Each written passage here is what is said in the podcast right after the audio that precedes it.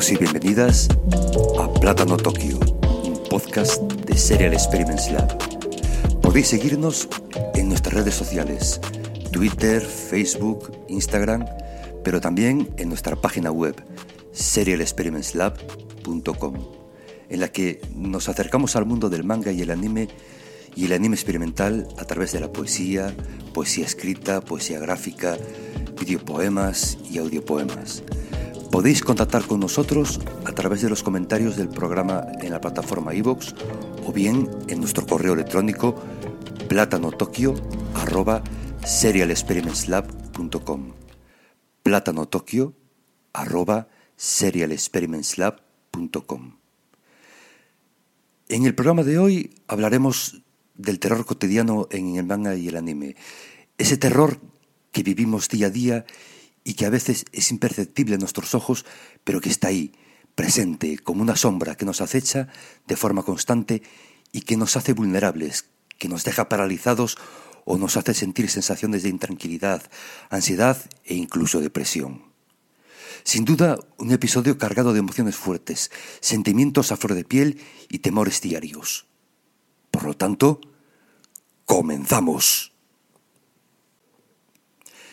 Empezamos este especial de terror cotidiano en el manga y el anime con un poema basado y derivado en el corto de animación Sujiya Tuinu del animador japonés Shin Hashimoto. Mansiones en mis ojos, se ven las puertas, la pradera en fuga, sol invictus, fluctuación incesante, radical soledad, los entes distraídos, altiva, estoica indiferencia, ser los otros, libertad fáctica, funcionarios del mundanal ruido, la conciencia desgraciada, omnívoda estructura, la mugre, la uña, recta enseñanza, recordar los cimientos. No. Consenso. Momificar el pasado, el espacio, el tiempo sin contexto, el militante conceptual contra la creencia, el invisible, seriedad inexorable, la sorpresa, la retirada, ansiedad entregada, ángulos de cruce, un abismo dialéctico, la clausura del sujeto, la caída de la lucubración, el sujeto, el discurso, el sueño, el estigma, la obediencia al organismo animado. Un anticuerpo recita con los ojos cerrados, fonámbulo. Pulsión epidémica, la sombra, la máscara, fragmentos de cielo, brecha. El fragmento funciona, la forma, la plasticidad, la realidad, una especulación. Los contrarios, impulsos rebeldes, proclaman suicidio, la laceración del luto, neutralizar el miedo, la unidad perdida, enfervorizado, sujeto mundo, el devenir en el declinar, el tiempo del entretiempo, diálogos inconclusos, antipatía, aprobio, la pesadilla guillotina la lengua.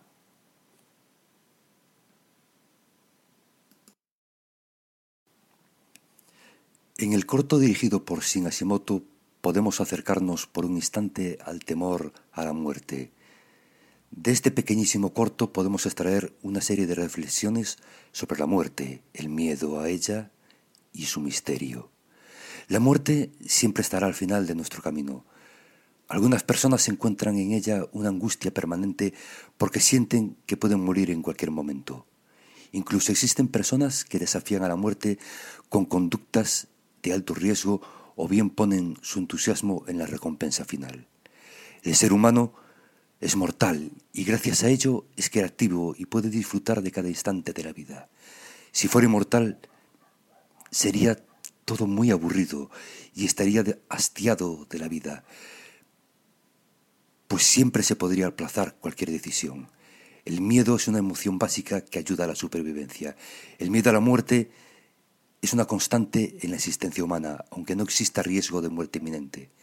La persona, por lo tanto, pondrá todos los medios para no morir. En este sentido, el miedo ayuda a vivir. Evita, por ejemplo, las conductas de alto riesgo para la existencia o bien favorece poner todos los medios para no morir. Consecuencia. El miedo a la muerte protege a la vida. Así pues, Un cierto gradiente de miedo a la muerte es sano. Es patológico cuando produce ansiedad, tristeza o conductas disruptivas. O bien ese miedo a morir se convierte en el centro de la vida y se vive tan intensamente que incluso puede llegar a paralizar la existencia. Este miedo no posibilita ni ayuda, sino que limita a la persona. Podemos distinguir diversos miedos alrededor de la muerte. Miedo al después de la muerte, miedo a la muerte del otro y miedo al sufrimiento alrededor de la propia muerte, sobre todo entre los más frecuentes. Todo dependerá, entre otros factores, de cómo se ha vivido y el significado que damos a la propia muerte. El miedo a la muerte es universal, como lo es también el miedo a la locura, pues ambos conllevan la destrucción biológica o psicológica. En ambos casos es un viaje sin retorno. Por esto, nuestro instinto de conservación nos puede llevar a la negación de la propia muerte, desde la dimensión afectiva y emocional, aunque racionalmente sepamos que algún día tendremos que morir. La vida está impregnada de muerte y el afán de todo ser humano es retrasar en lo posible el momento del fatal desenlace. Parecería como si toda persona, aun sabiendo que ineludiblemente tiene que morir, su objetivo último es demorar ese momento lo más posible. Es decir, aunque sabemos que vamos a morir, incluso la muerte natural, siempre llega demasiado pronto y siempre está acompañada de sufrimiento. El misterio y el miedo a la muerte se retroalimentan. El misterio es algo que no se puede explicar, comprender o descubrir, y la muerte de alguna forma y de alguna manera cumple con esas premisas. Y este es un aspecto, es uno de los factores que influyen en la aparición del miedo, misterio y miedo a la muerte, pues son dos características necesarias para poder vivir la vida. El misterio nos sitúa en una situación de expectación sobre el día, el lugar y el cómo de la muerte y el miedo saludable hace que no nos aferremos a la vida como si fuera indefinida. Un manga que trata un tema de actualidad y que a muchas personas no solo preocupa, sino que sienten pánico cuando piensan en ello, es la soledad. En Undercurrent de Tetsuya Toyoda nos acercamos al doble camino de la protagonista para tratar de entender por qué su marido se fue sin más, sin dejar una nota, un despido, un motivo para abandonar la vida que había compartido junto a su pareja. La protagonista no le guarda rencor, pero necesita cerrar esa herida para pasar página. Por un lado, va a hacer un ejercicio de introspección, preguntándose cómo pudo compartir su vida con un hombre con el que hablaba pero no se comunicaba. En este viaje interior cuenta con un compañero como nuevo y misterioso compañero y amigo. Por otro lado, y aunque tiene ciertas reticencias, la protagonista va a contratar los servicios de un detective privado para que investigue el paradero de su marido, lo cual le va a deparar más de una sorpresa acerca de su verdadera identidad. Aquí está acompañada por el excéntrico investigador cuyos curiosos métodos la harán salir de la rutina.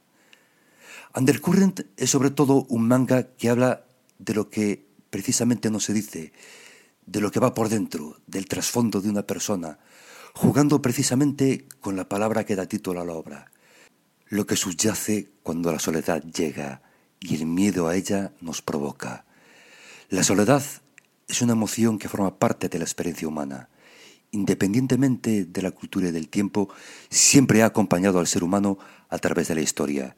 Ha sido retratada en multitud de ocasiones, a través de manifestaciones artísticas de poesía, literatura, música o cine. A pesar de que la soledad es un sentimiento universal que todas las personas somos capaces de reconocer, no siempre resulta fácil de descubrir. Sin duda la soledad lleva implícitos importantes repercusiones en el funcionamiento psicológico de las personas y aunque a veces es absolutamente necesaria incluso buscada o anhelada, otras muchas veces es experimentada como una falta, una deficiencia, como un vacío. Resulta significativo que el concepto de soledad no haya sido objeto de estudio por la psicología hasta los años 50, cuando autores como Sullivan se interesan por ella definiéndola como una experiencia desagradable conectada con la insatisfacción de la necesidad de intimidad interpersonal. Años más tarde, en la década de los 70, Weiss, considerado el padre de la investigación en la soledad, prueba a definirla como la ausencia o ausencia percibida de relaciones sociales satisfactorias, experiencia que implica una aguda autoconciencia que quiebra la red de relaciones del mundo del self, de uno mismo. El escritor británico Julian Barnes nos explica en su libro Niveles de vida que pocas cosas pueden ser tan dolorosas que la soledad no elegida. Así, según él, no hay nada comparable al dolor emocional que puede experimentarse al perder a alguien o al percibir que ese ser a quien queremos no nos, no nos corresponde o nos abandona. Inio Asano, considerado por muchos críticos de manga como la voz de una generación en Japón, aunque esto daría para un monográfico exclusivo del propio autor, en uno de sus mangas, Solanin, nos acerca a la triste situación que vive en silencio un joven músico de rock. Solanin es un manga de la vida que se destaca en más de un sentido. Según el diccionario japonés-inglés, Gisho, solanina, también significa un veneno glicoalcaloide que se encuentra en especies de la familia de las solanáceas, como puede ser la patata. Lo que me lleva a especular que el título también se refiere a las verduras que la madre de la protagonista le envía todos los meses y que a menudo se pudren y se echan a perder porque envía demasiadas. Quizás las verduras también sean simbólicas y se refieran a las partes de nuestras vidas que dejamos que se pudran porque tenemos demasiado miedo a actuar. En lugar de ser uno de esos cuentos esponjosos que ponen al personaje principal en el infierno solo para darles el final feliz que aparentemente se merecen, Solanin dice verdades violentas sobre cómo es la vida en realidad cuando eres joven y persigues la quimera de dedicarte a la música. Algunos han especulado que Solanin significa gente del cielo, ya que la primera línea de la canción se refiere a eso mismo, el cielo. Los malentendidos están más allá del cielo. Ha sido una vida en la que me despido. Solanin cuenta parte de la vida de alguien. No hay conclusión para todo. Comienza con preguntas y termina con preguntas, al igual que la vida real. La fuerza de Solanin radica en que es una historia reconocible y universal que trata sobre esa transición incómoda que atraviesan los jóvenes de veintitantos años, cuando el mundo presiona a los adolescentes para crecer, incluso más en Japón, donde las expectativas son aún mayores y la presión para conseguir un trabajo y comenzar a contribuir a la sociedad es inmensa. Hay muy poco tiempo para conseguir un sueño antes de llegar a la triste conclusión de que es posible que una persona haya perdido su oportunidad de la vida. Uno de los temas principales del manga es el tema de la relación entre libertad, aburrimiento y muerte. Solanin de Ino Asano no rompe el molde, pero ofrece algo que no muchas historias de estos días no cuentan y que apestan a edad adulta. Una expresión seria de lo que se siente ser un ventañero sin rumbo, contada con una madurez y una autoconciencia poco comunes. Lo verdaderamente refrescante de Solanin es que el personaje principal es una mujer, una mujer con las mismas luchas, miedos y simpatía narrativa que generalmente se encuentran en historias demasiado simplificadas sobre niños vagos que no quieren asumir la responsabilidad de sus vidas. Volvemos a la muerte como eje central de la historia. El miedo a morir sin haber conseguido lo que uno quería en la vida, la sensación de que quedaban muchas cosas por hacer, el miedo, la soledad, el resurgimiento. En el manga hay una transformación y se aparta ese miedo por empatía, por comprensión, aunque la soledad y el recuerdo siga surcando la mente de la protagonista, que utiliza ese mismo miedo y esa soledad para elegirse, para hacerse más fuerte frente a una ausencia que la ha dejado completamente desolada. Transformar la muerte y la soledad en la fuerza vital para demostrar que la vida es fútil y que se nos escapa entre los dedos, dedos que harán que los sonidos de una guitarra resuene en la mitad del silencio y convierta una pena en una esperanza para muchos jóvenes, tanto japoneses como occidentales, que ansían un mensaje de optimismo en un mundo que solo por ser jóvenes los desprecia. A continuación, un poema sobre Solanin de Inio Asano. Espejismos circulares ciegan una mirada, dibujar entre mares de ansiedad tocar el agua ingrávida en un remoto cielo de aniquiladoras tormentas, un viaje íntimo hacia luchas que no entendemos, espumosa y granulada, viscosa realidad. Recuerdos de principiante, dorados y naranjas, dudan de su integridad. Los caminantes huelen magnolias. Un lenguaje sin palabras, la lluvia, la arena, los ojos cerrados, ver sombras de sombras en sótanos oscuros, derribando casas de pequeños pueblos, evitando el tiempo, bajar colinas y deslizarse por naranjas melocotón, moverse a través de las aguas, a través de cielos grises, abrir extrañas fronteras, conducir por corazones congelados, perder el contacto con las puestas de sol, tarjetas postales, demonios apilados en las escaleras de mi casa, flotar, equilibrios imposibles, caminar, cambiar, inclinarse hacia atrás, una muerte intergaláctica, la rotación del yo da paso a la duda del mí. Si mañana llueve, las luces te buscarán. Quiere dormir en la noche interior, valiente, corre entre cartas de despedida, madera y poca luz, múltiples ceros, la obsesión del insomne lejos del sintético amor, más allá de la brecha galáctica, ha llegado junio.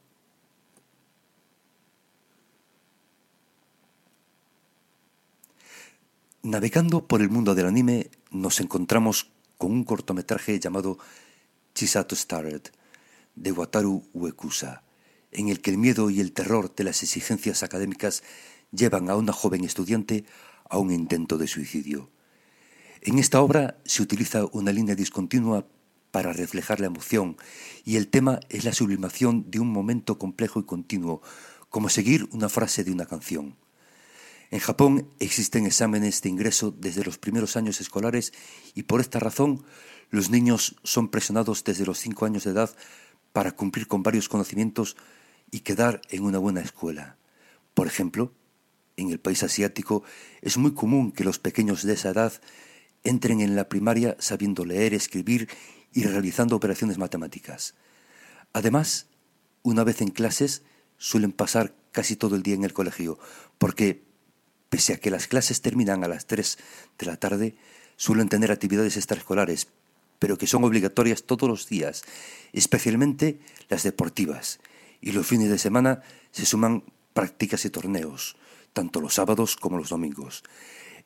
El ingreso a la secundaria no es diferente.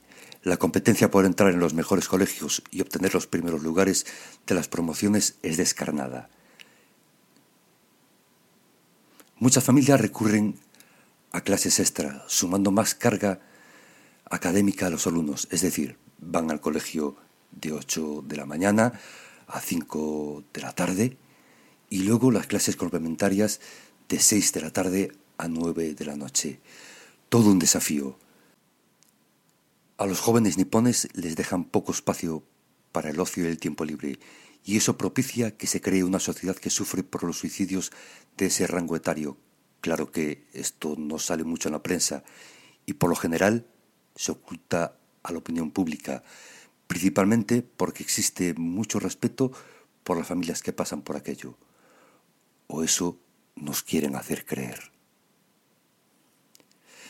Si hablamos de anime, de trastornos mentales y psicológicos, inevitablemente tengo que hablar de Kuchuburanko. Una y otra vez ve plumas de colores revoloteando sobre su cabeza, rozando levemente una mente desenfocada, mente que sin saberlo viaja a gran velocidad sobre una autopista pintada de lunares verdes y rojos. La confusión no le deja ver aquello que tiene ante sus ojos, que parecen cubiertos por una oscura pátina y caen a un vacío que se abre en el primer borrón amarillo que encuentra a su paso. Obsesiones, delirios absurdos, un cóctel molotov de sensaciones extrañas recorren el gaznate, sumido en un mundo en el que el resto de individuos ni siquiera son espectadores, invisible al ojo humano, es un pálido fantasma murmurando, habla sin ser escuchado, su voz en el éter, perdida para siempre. En un lisérgico baile de colores se adentra en un caótico mundo, introduce el dedo en la herida, lo mueve de un lado a otro buscando una solución. Surgen entonces retortijones y mareos, una calma sumamente brutal que le deja en estado orgásmico, muecas, avanzada a hurtadillas, hace una ventisca de fuegos artificiales, desorientado y letárgico, obedece órdenes mudas y vacías, garabatea con los ojos cerrados, dientes sudorosos y depresión, sugestionado, lanza de forma bruta gritos a las estrellas. Por un instante recuerda que está más vivo que un árbol, claridad interior, brotando desde su pecho. Corazones de hojalata que se estrellan en viejos telones de cine. Desesperada carrera hacia el séptimo subplano, miradas extrañas y contrapicados silenciosos, habitaciones acolchadas, pasillos interminables, una puerta sin retorno llena de chispas y cambios. Drácula de medianoche roba esperanzas y rompe cristales. Misántropo introvertido alcahuete busca víctimas. Aislado y arrinconado encuentra una flecha roja, estallar de júbilo y danzar caóticamente en la cama, encontrar la imagen líquida de un rostro, tragicómica anarquía, perplejo, el revolucionario cambia sábanas por humo. Cuchuburanco abre un canal y analiza la realidad de la sociedad japonesa a través de las diferentes patologías, miedos y terrores que circulan en este peculiar anime y nos enseña una sociedad en que el individuo amable y sumiso se convierte en un animal urbano que se da cuenta de los síntomas de una enfermedad que desconoce, pero que ya es parte de su forma de pensar y de actuar. Erradicar la enfermedad los llevará a situaciones límite, llevando a cabo actos absurdos e irracionales en muchos casos. Lo que para ellos es un mundo surrealista no es más que una alteración de la realidad provocada por sus temores. El psiquiatra con su discurso provoca una reacción en cadena y simplemente deja que las emociones fluyan y comiencen a sentirse vivos de nuevo.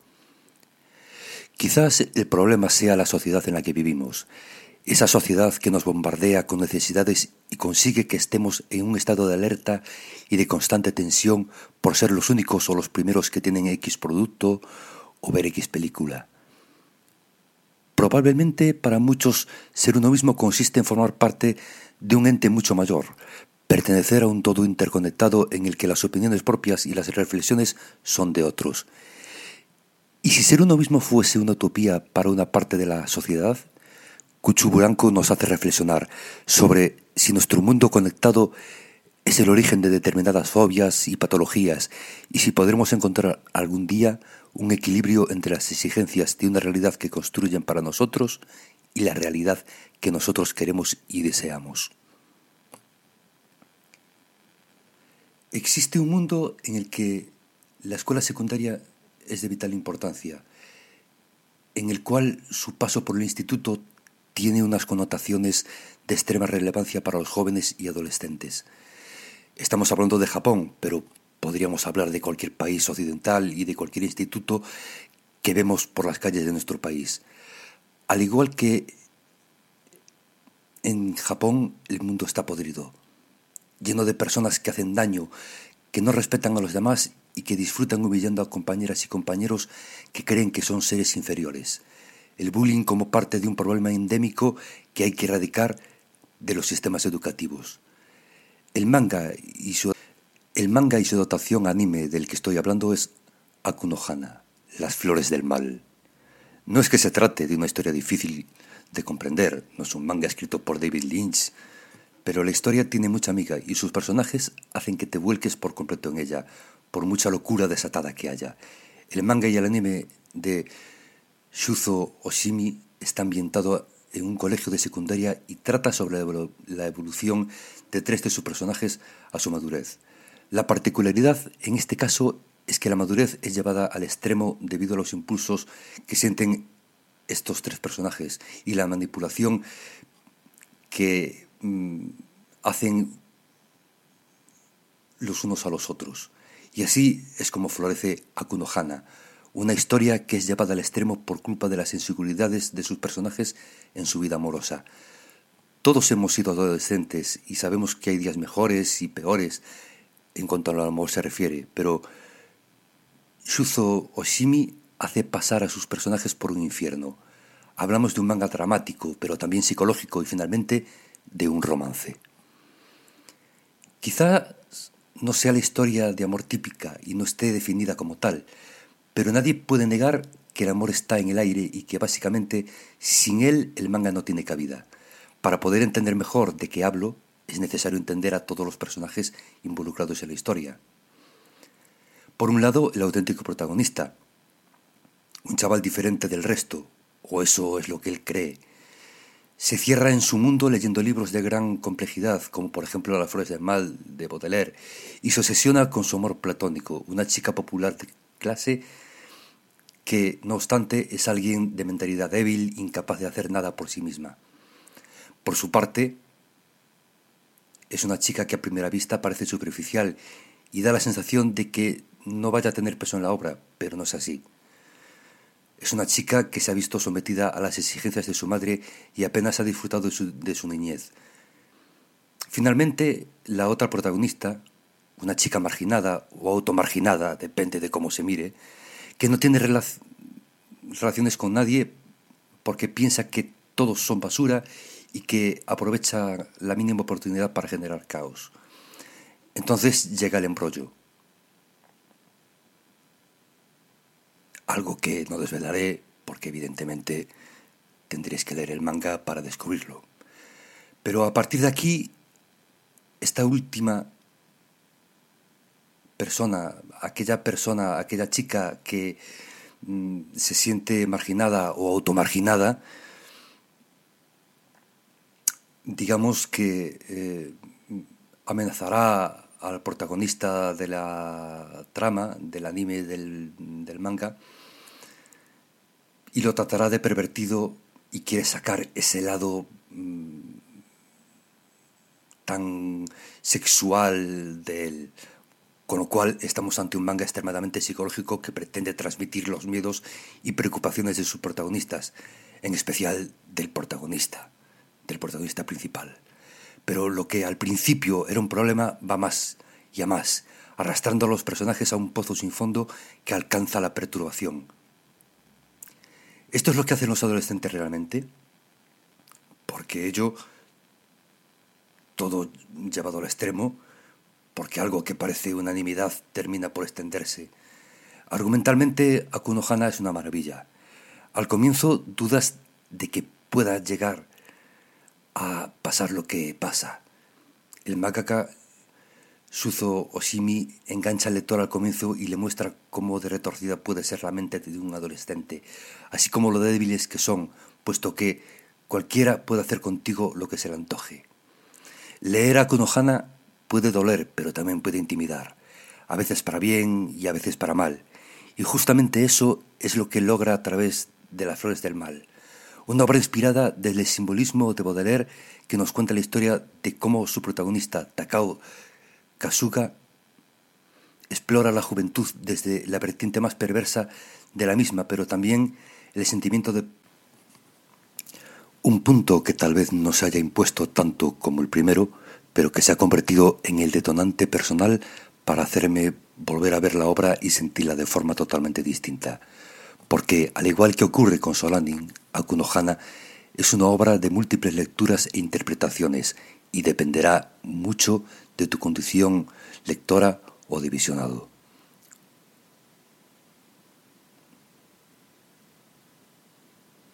Por último, hablaré de un manga de Kiriko Nananan, Blue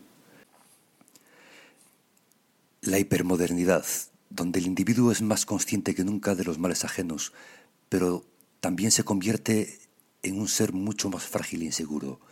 La vida como un producto más de mercado, la inmediatez del yo y la falsa sensación de felicidad en donde todo tiene una fecha límite.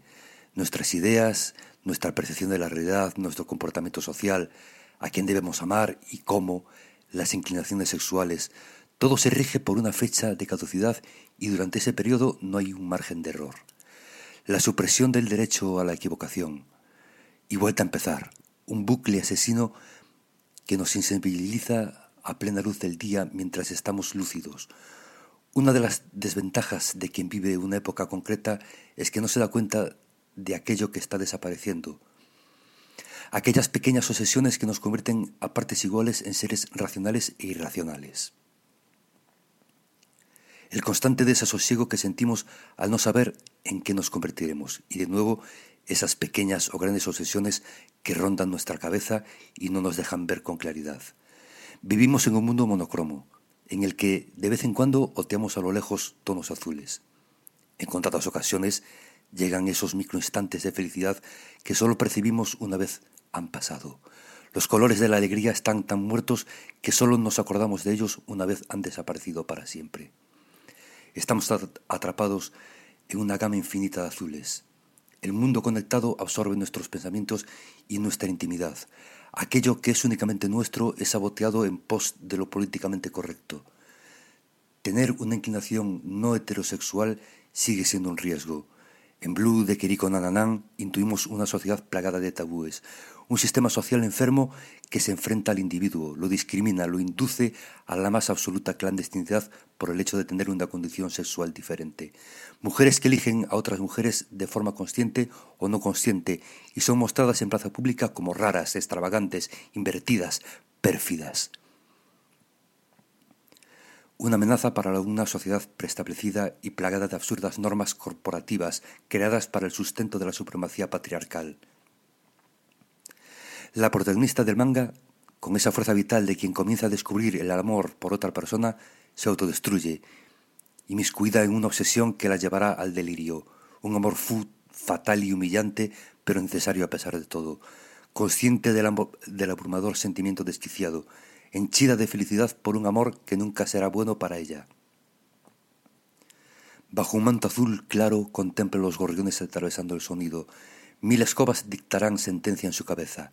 En el fondo sabe que su fatal mal de amor es una de las consecuencias de ser otra anónima más, que la sociedad obliga a ocultar sus sentimientos y la perpetúa a no sabotear las texturas del despertar sexual con calma y transparencia. Se encuentra a un codo de distancia y están tan lejos.